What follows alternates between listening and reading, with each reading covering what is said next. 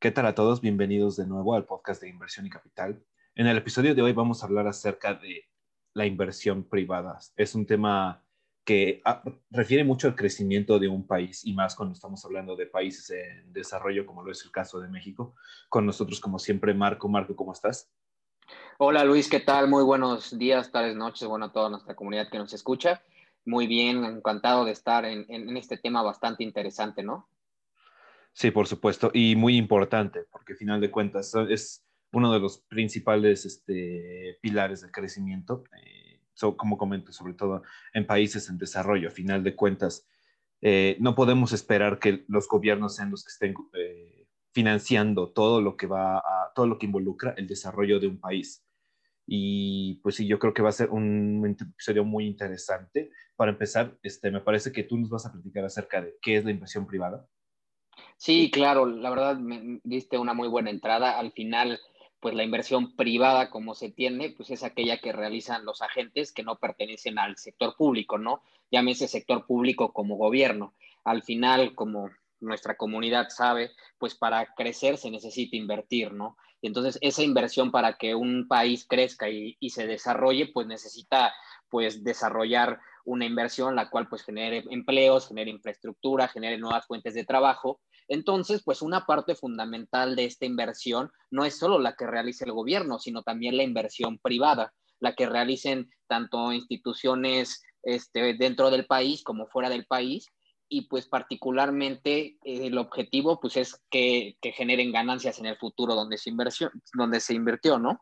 Al final la inversión privada es la que realizan, como mencioné, pues particulares y empresas, y entonces destinan estos recursos para ya sea la producción, lo cual se puede este, reporte pues un, beneficio este, monetario, ¿no? Dentro del país. También, pues la inversión privada es un papel fundamental ya que nos sirve para, para satisfacer las necesidades, ¿no? Pues ya que una necesidad primordial para un, un, país, pues es de que haya fuentes de empleo, ¿no? Entonces, al final, estas fuentes de empleo pues pueden ser creadas por esta inversión privada y pues al final este, esto, esto puede crear pues a su vez pues un desarrollo mayor dentro de una, de una economía, ¿no? Llamándose pues al final un país, ¿no? Yo creo que eso es lo, lo principal de la inversión privada, este, que funciona como un agente de cambio y que ayuda al desarrollo de un país, ¿no? Sí, claro, y a final de cuentas yo creo que algo en lo que se tiene que enfocar mucho hoy en día, y justo estaba leyendo una obra muy interesante que hace referencia a que todo este crecimiento que un país puede tener, el desarrollo que uno puede esperar de una nación, no es nada más este, por cómo utiliza los fondos que tiene, sino en qué los utiliza. Y, y aquí entra muchísimo la parte de la inversión privada. Cuando la gente está tratando de desarrollar nuevos proyectos, nuevas empresas, está fomentando eh, lo que es la innovación. Y es justamente este tema de la innovación que se fondea muchísimo por parte de la inversión privada, que es lo que impulsa naturalmente a los países a unas, mejores posiciones. Y a final de cuentas, en un país este, es muy importante esto de, el, de la inversión privada, porque todos los empleos, todos estos, las nuevas plantas, por ejemplo, cada que llega una armadora estadounidense y quiere establecer aquí su nueva fábrica de vehículos, por ejemplo, esa parte de la inversión privada genera nuevos empleos y hace que, a final de cuentas, se desarrolle más el país. Sí, claro, totalmente coincido contigo y lo definiste muy bien al final. Pues bueno, hay dos tipos de inversión privada, ¿no? Como, como bien lo dijiste, que mencionaste la, la inversión privada extranjera, ¿no? Y también mm. existe la inversión privada nacional. La primera, pues, es proveniente de personas fuera del país y la, y la extranjera, pues, al final es de, pues como lo dice, ¿no? del extranjero. Este, la verdad es que la inversión privada, pues eh, tiene un impacto pues positivo ya sea en el crecimiento y el bienestar de general sobre todo de la economía. Pero para que esto realmente se realice y para que haya tanto inversión privada nacional como inversión extranjera, pues tiene que haber cierta certeza, ¿no? O sea, un inversionista no va a poner un dinero en un, en un país sabiendo que lo puede perder, ¿no? o sabiendo que no va a recuperar esa inversión o que no va a generar una ganancia, porque en todo caso, pues mejor invierte en países que sean más seguros o que realmente le den cierta certeza de que su dinero pues va a estar bien invertido y va a generar ganancia, ¿no? Entonces, al final yo creo que la inversión privada tiene que ver con la certeza de, los inversionistas al momento de invertir y también pues es una clave para, para el desarrollo de un país que incentive esto, ¿no? ya que, ya, ya, que, ya que como lo mencioné, pues se generan fuertes de empleo, también la tecnología y producción. Entonces, toda esta inversión, pues al final lo que hace es un, círculo virtuoso de desarrollo. Y esto, pues al final el crecimiento económico y, el desarrollo de las naciones se sustentan principalmente en, la inversión, ¿no? Como, como, lo mencionamos. Entonces, la inversión privada y tanto este, extranjera como como nacional es fundamental, ¿no? Para, para cualquier nación. Y si tú te vas al caso, al caso de México, también me estoy acordando de hace poquito lo que, por ejemplo, dijo Alfonso Romo, este, que es parte, pues obviamente, del gabinete presidencial, y, y, él definió muy cierto, o sea, la inversión privada es la esperanza para salir de la crisis económica, ¿no? Que enfrenta un país, como es el caso de nosotros con, con, con, la pandemia y con el COVID, con lo que está pasando con el COVID-19. Entonces, al final, tanto la inversión privada como extranjera juegan un papel fundamental en el desarrollo y siempre se va a dar cuando haya certeza, ¿no? Certeza de, todo, de todo este marco y que haya realmente, pues, una certeza en cuanto a las inversiones, ¿no? No, sí, por supuesto, y a final de cuentas, pues bien lo menciona este, Alfonso Romo, si estamos en un periodo de crisis, el gobierno va a obtener menos ingresos porque la gente va a estar pagando menos impuestos, la gente pierde su trabajo, deja de consumir y todo esto, pues hace que el gobierno comience a tener este, pues, cierta clase de déficit. No podemos esperar que ellos establezcan una, este, pueden establecer un ambiente en el que se dé cierto fomento a mayor consumo, a, este, a créditos más baratos, cosas por el estilo, para tratar de este, reactivar la economía, pero al final ellos no están obteniendo lo necesario para poder salvar al país. este, termina siendo la inversión privada quienes sacan a una nación de un tema, este, de una situación de crisis, de una situación de recesión económica como se vive hoy en día. Otra parte que me llama mucho la atención es este, también un poco entrando quizás al sector político por la importancia del sector energético en el país. Este, algo que nosotros estamos viendo es que la inversión privada se está enfocando mucho en establecer nuevos, este, pues, nuevas fuentes de energía en México está invirtiendo muchísimo en todo lo que sean fuentes renovables y todas estas, este, eh, sí, pues, opciones energéticas que finalmente no apoyan muchísimo a cómo funciona actualmente Pemex. Y eso es algo que no está eh, beneficiando mucho a esta empresa que es pues, una de las más importantes en el país. Pero finalmente este, esto mismo está, viene muy de la mano con lo que mencionamos al inicio. Esto que estas inversiones que se hacen en nuevos, eh, nuevas empresas, en nuevas fuentes de energía, en nuevos modelos para poder este, satisfacer la necesidad que se va, que se va a tener del consumo energético en, un país como México, se van a tener que saciar a través de la inversión privada, porque es algo que una empresa en crisis, una empresa que se encuentra en una situación tan grave como lo es Pemex, no podrá mantener este, por muchísimo tiempo.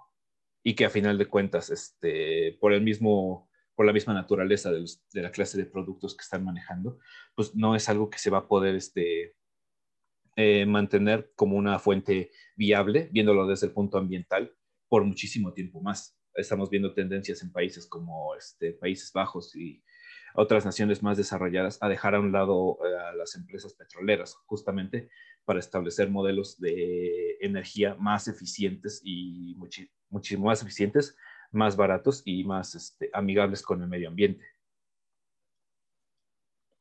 Sí, totalmente. Al final siempre se necesita eh, que tanto el sector gubernamental como la inversión privada trabajen juntas, ¿no? Un, poco aterrizando el caso de Pemex, hay un análisis incluso que, que México es casi de las únicas petroleras nacionales que no acepta tanto inversión privada, ¿no? Incluso hasta los países socialistas saben que es que un, un, proyecto este, petrolero tan grande necesita siempre inversión privada, ¿no? Entonces, pues siempre es eso, o sea, al final, tanto la parte gubernamental como la parte privada tienen que trabajar juntos, ¿no? Para que sea un caso de éxito y que realmente la, nación crezca, ¿no? Porque ni el gobierno a través de sus ingresos, como son la recaudación este, de impuestos, como pues son otros ingresos que tengan, no le dan abasto como para poder generar más inversión, ¿no? Y realmente los países que, generan esta, esta, eh, esta combinación entre la, parte de, la inversión este, del gobierno, tanto la inversión privada, pues realmente generan un gran cambio, ¿no?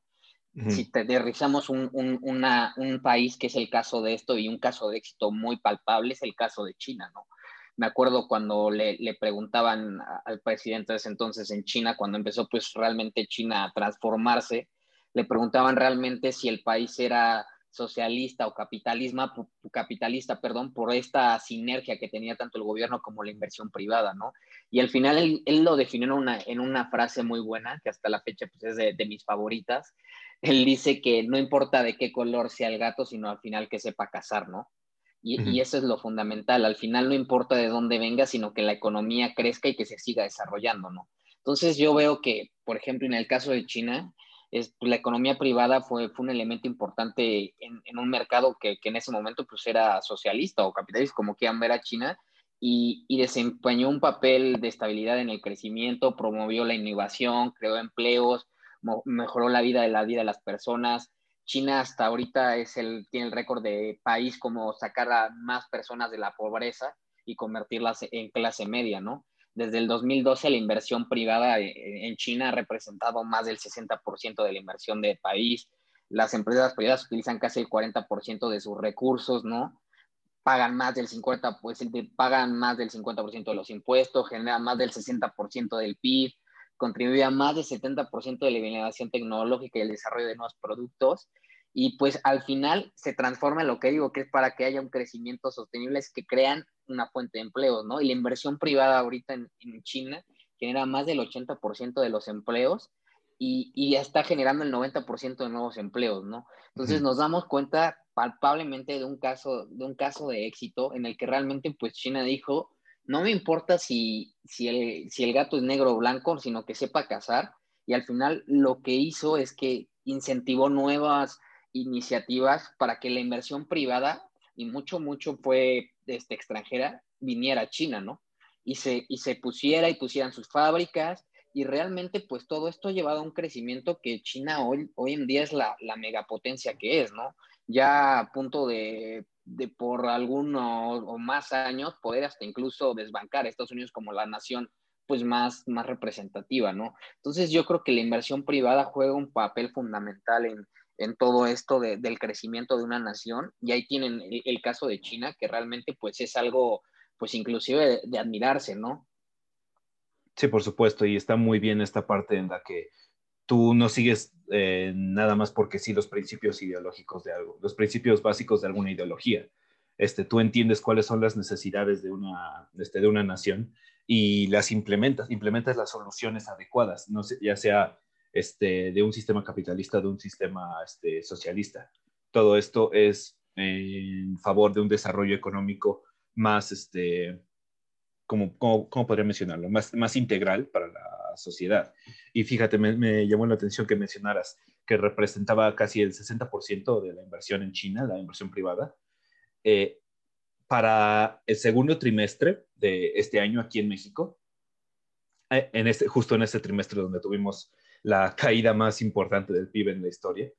Este, el 83% de la inversión nacional, de la inversión total nacional, fue inversión privada.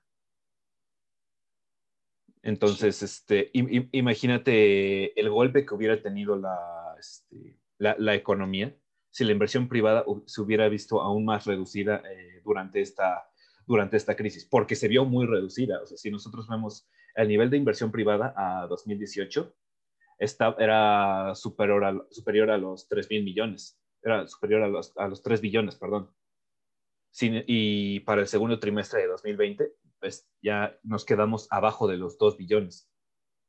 Entonces, eh, claramente fue un golpe muy, muy grave, pero aún con, aún con eso sigue, sigue representando el 83% del total nacional este, de inversión. Entonces, imaginémonos lo que representaría para México no tener toda esta inversión privada. O sea, en la, parte de la inversión pública, en su mejor momento, en su mejor momento, llegó a los 806 mil millones en pues, 2008, antes de, la, antes de lo que fue la crisis hipotecaria. Desde entonces solo ha ido bajando. Solo ha ido bajando. No, no, tuvo una recuperación como lo fue la de la inversión privada, este, que también vio una caída después de la crisis este, de 2008, pero que sí se, pero sí se terminó recuperando pronto y llegó a su máximo histórico de 3 billones de, a los 3 billones de pesos. Entonces, este, imagínate, con una inversión pública que está constantemente en reducción, la importancia que tiene para México esta inversión privada. Bien lo mencionas, está, se puede decir que está directamente relacionada con el empleo. A final de cuentas, mientras más una empresa, este, mientras más capital privado se coloque en los negocios, más, este, más empleos se pueden generar. Y va muy de la mano con lo que mencionamos antes también este, en el ejemplo de la, este, de la, empresa americana, por ejemplo, de una empresa extranjera que viene a colocar su, planta aquí en México. Esto hace muy, eh, aquí queremos también mencionar, este, ¿qué hace que un inversionista, que un inversionista extranjero quiera invertir en un país? Hay distintas, este, distintos factores y depende mucho, yo creo que de la empresa en la que está trabajando, del tipo de negocio, del tipo, eh, el giro de la industria. Este, cada país va a tener ventajas y desventajas sobre otros para poder este, invertir y seleccionarlo como la mejor opción para establecer este, tu nueva planta, por ejemplo. Y me fijo mucho en el ejemplo de las plantas porque es algo que nosotros vemos aquí en México constantemente. Vimos a eh, empresas importantes, armadoras este, como Volkswagen, Mazda, etcétera, que llegan a colocar aquí sus, este, sus armadoras y son una importante fuente de empleos para, eh, pues para el país.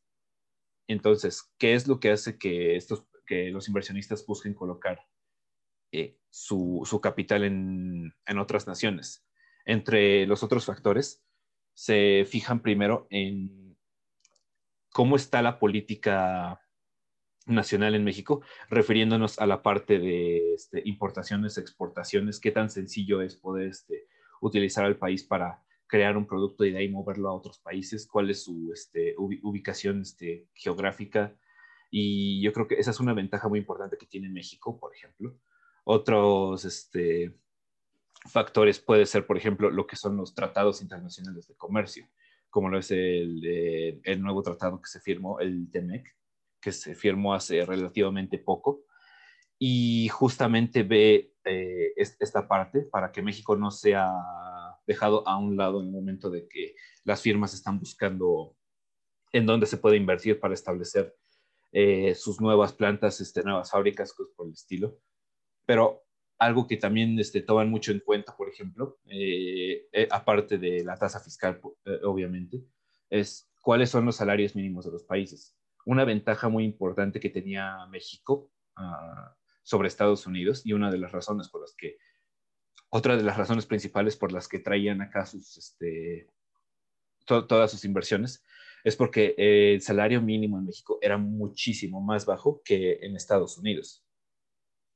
Y acá, este, por ley, todas las personas tienen, este, su salario, tienen su, ¿cómo se llama? El seguro social, ya están, este, todos los trabajadores tienen esta cobertura médica. En Estados Unidos no se tiene esto. Si se le quiere dar a los trabajadores, se les paga aparte un seguro eh, médico, de lo cual no es secreto en Estados Unidos, es carísimo eso.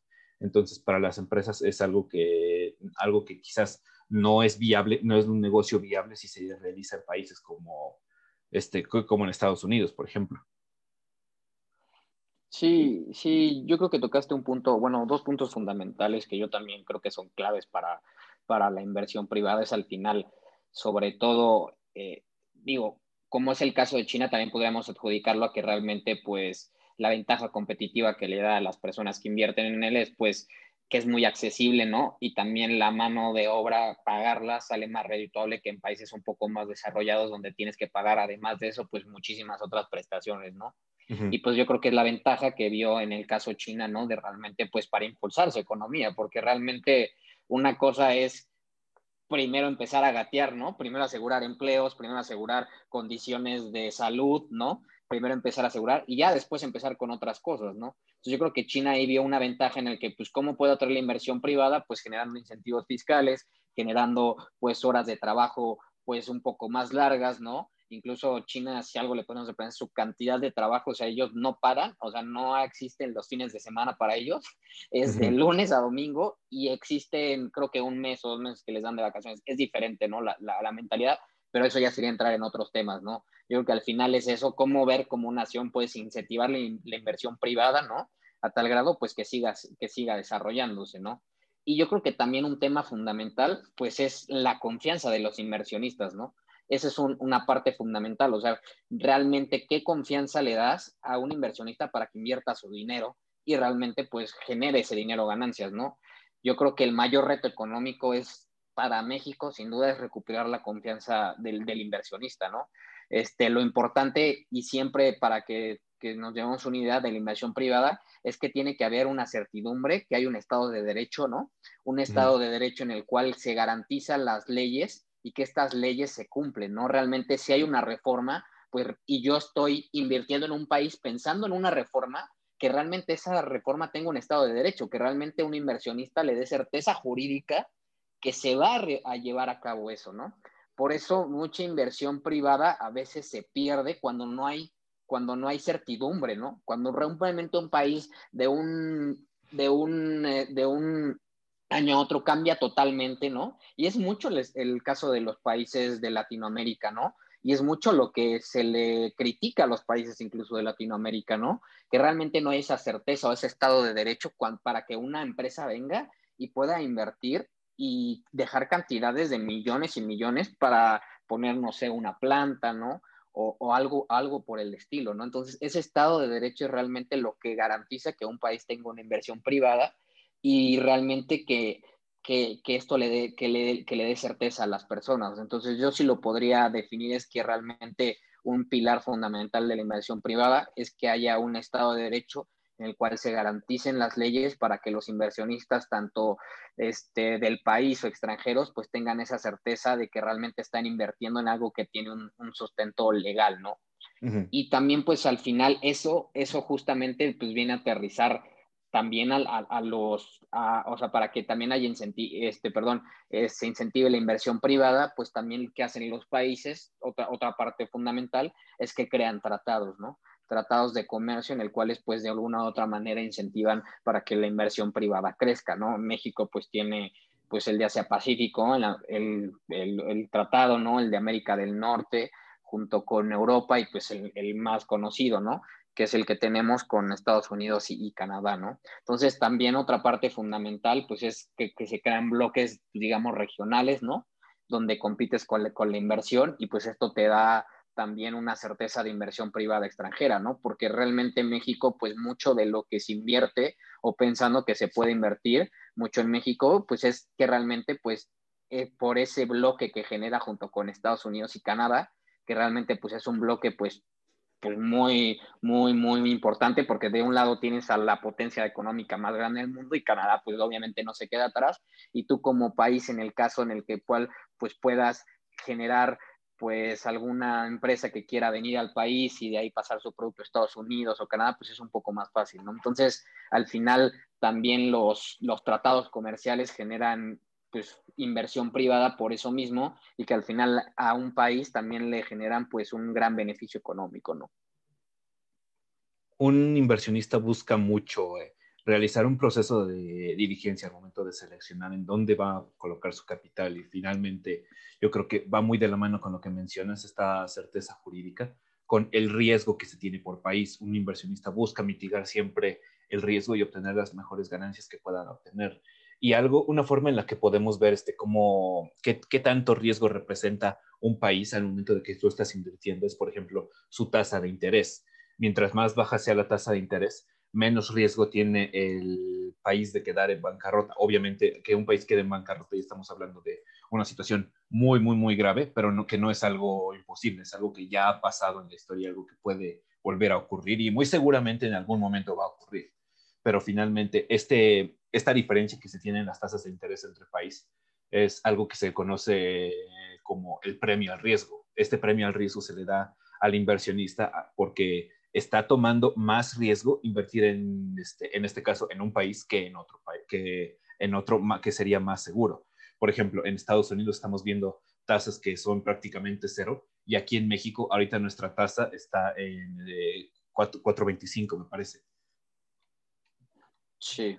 Y yo creo que justamente esta diferencia que nosotros vemos en nuestra tasa objetivo de 4.25 es el premio que está obteniendo un inversionista cuando decide, ok, en vez de colocar mi dinero en Estados Unidos, lo voy a colocar en México, que se, llega a considerar como tasa libre de riesgo, pero sin, em, sin, este, sin embargo, sí tiene cierto riesgo inherente, el riesgo que tiene este, e, el país en sí, porque obviamente, este, por más que mejore la situación, eh, México continúa siendo una, este, un, país que está en mayor riesgo de caer en default que otra nación más avanzada como lo es Estados Unidos, como lo es Canadá, países europeos y cosas por el estilo. Entonces, e, esto también es parte del proceso que un inversionista busca al momento de colocar su capital. Este, ¿Cuánto riesgo tiene? Y si tiene más riesgo, ¿realmente estoy obteniendo yo este, un premio por este riesgo que yo estoy tomando? y, quizá incluso de la mano con las, este, las personas que llegan a ser, este, ya quizá no viéndolo como inversionistas, pero las personas que llegan a tener posiciones importantes dentro de una empresa, los accionistas y cosas por el estilo, este, suelen ser este, los más pagados en un negocio, pero también son los que están corriendo más riesgo cuando están este, manejando una empresa. Si una empresa termina en bancarrota, ¿qué es lo que ocurre? Ellos son los que tienen que poner de su capital para que se paguen este, todas las indemnizaciones, para que se paguen todas las deudas de la empresa, que se paguen las liquidaciones, que se pague todo el proceso jurídico, etcétera. Es, a final de cuentas, una parte muy importante a considerar el riesgo que están corriendo todas las personas, este, ya sea inversionistas, ya sean empresas privadas, al momento de seleccionar un país o seleccionar este, pues, ciertos bonos o cualquier instrumento que se, está, considerando para colocar su capital y va muy, muy, muy de la mano con esto que estás mencionando. Sí, exactamente, como lo, lo, definiste muy, muy, muy bien, al final el riesgo país, ¿no? Que es lo que hace que los inversionistas se fijen mucho y, y pues realmente la certeza, ¿no? Al final, pues sí te va a dar menos rendimiento invertir en un país donde es una economía ya desarrollada, pero al final tienes la ventaja de que es una certeza jurídica, ¿no? O sea, no va a venir de la noche a la mañana alguien y va a decir, ah, no, pues esta reforma, adiós, ¿no? Se, se, se elimina, ¿no? No, realmente no pasa así porque realmente hay una certeza y realmente pues hay un hay por detrás pues todo un marco robusto de, de diputados senadores que realmente pues está hace que realmente esté dividido todo esto y realmente las acciones que se ven en estos países pues se concreten, ¿no?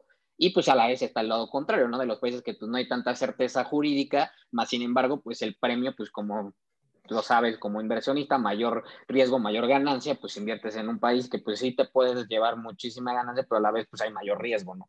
Entonces, al final, yo sí podría un poco ya definir y, cerrar un poco, al final la inversión privada para mí es un pilar fundamental en, en la economía de un país para que crezca y se desarrolle.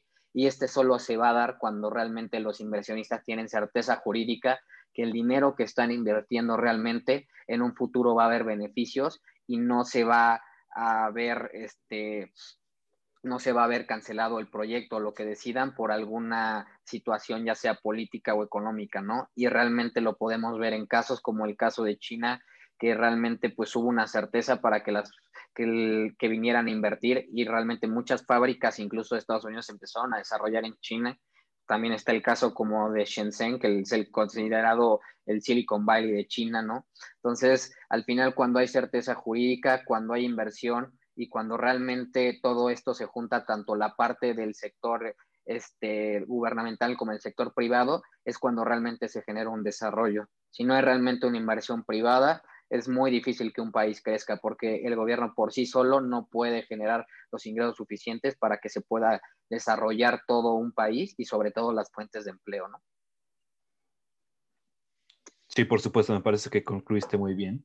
Eh, yo creo que con esto podemos ir cerrando. Marco, me parece que tuvimos una charla muy interesante y que, tuvo, que a final de cuentas tocamos eh, los puntos principales de la importancia de la inversión privada y a final de cuentas estamos viendo cómo en países como México, eh, países en desarrollo, es muy importante que no se descuide este sector, que no se le deje, que no se le haga menos, porque a final de cuentas es por mucho el principal impulsor de una economía y de el desarrollo, y que a final de cuentas, si estamos esperando que algo vaya a ayudar realmente a un país a seguir, a salir adelante, a su gente, a, a sus empresas y a todos los proyectos que tiene eh, planeados para, pues, para la sociedad en general, pues va a ser la, la inversión privada justamente.